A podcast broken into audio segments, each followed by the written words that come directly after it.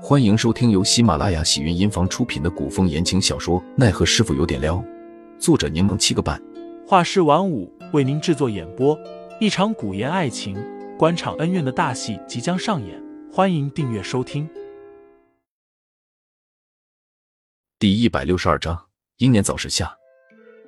杜潇潇讪讪的笑笑，我一直都有压力，是不是长期处在精神紧张的状态下？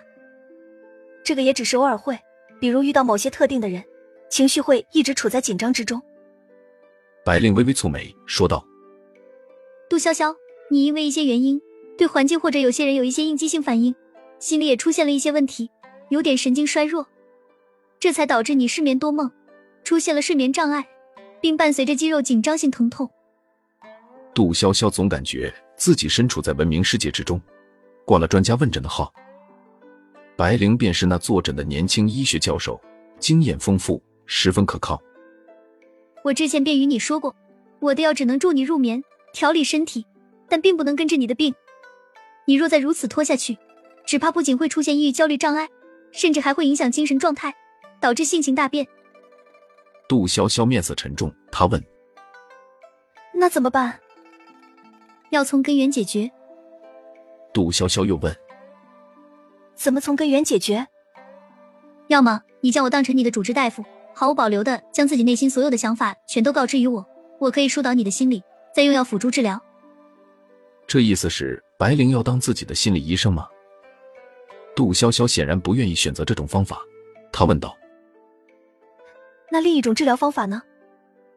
白灵说道：“另一种只能靠你自己疏解和开导自己，让自己完全走出来。”最好离开帝都，是回到你最信任、最舒服的地方，进行自我调节、静心修养。这不就是让自己回天启宗吗？可是他已经入了帝都，虽还未得到什么成果，但毕竟已经潜伏了这么久，就这么回去，他不甘心。嘿嘿嘿，白灵小姐姐，我怎么感觉你说话这么超前，根本不像这个世界的人？白灵杏眼一横，骂了句：“别跟我嬉皮笑脸的，你的情况都这样了。”还不知道着急，虽然现在还没出现抑郁与不正常的精神状态，但小心有一天你真的会疯。那就疯吧。杜潇潇魂不吝的说了句，见白灵起身就要走，忙拉住对方道歉，说自己不过是开玩笑。之后又哄了对方几句，让他给自己多加点药量，改善一下情况。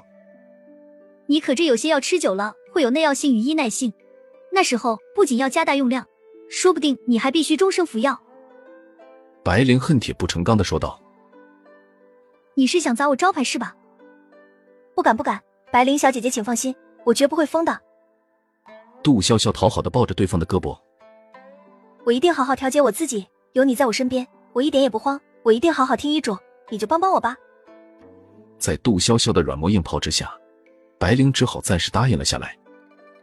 杜潇潇亲自送白灵出门。还殷勤的给白灵提药箱。白灵的马车停在吴府外，杜潇潇将药箱递给站在马车旁的人，发现对方是吴君彦。杜潇潇总感觉什么地方有些奇怪，笑着问了句：“吴兄天天亲自接送白灵小姐姐啊？”吴俊彦微笑着回答道：“白灵姑娘为齐兄费了不少心，之前白灵姑娘都是自己赶马车前来，吴某觉得不妥。”所以有时间的话，大都亲自接送，也显现出了诚意。吴俊彦坦诚大方，神色自若。杜潇潇觉得自己应该是多想了，于是笑着说：“麻烦吴俊彦了。”又说：“齐远只有吴俊彦这样的好朋友，可真是让人羡慕。”孙诺清的宴会之期将近，杜潇潇也是最后一次替凌寒行针放血了。今日他万分惊醒，只因白灵特意交代过，这次放血量要增加一半。药丸也要服食两颗，要多注意凌寒的身体状态。杜潇潇一听，十分担心，本想麻烦白灵帮忙行针的，可白灵直接拒绝了，还轻飘飘的说：“就算出差错了也没事，送到他那里还来得及抢救。”白灵这个人比杜潇潇还要随性，不过看似冷若冰霜，不将人命放在眼中，实则内心善良，只要接下病患，就会倾尽全力的负责到底。为了避免有人打扰，杜潇潇选在众人已经入睡的时刻给凌寒行针。行针之时，杜潇潇聚精会神，小心翼翼。听众老爷们，本集已播讲完毕，欢迎订阅专辑，投喂月票支持我，我们下集再见。